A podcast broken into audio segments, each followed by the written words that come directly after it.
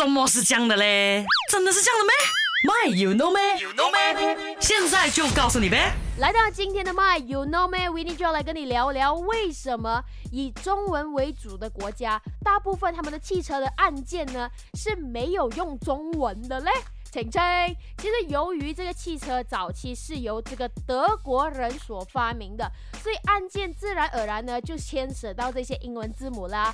而且重点是，英文你可以 short form，中文你没有办法可以 short form。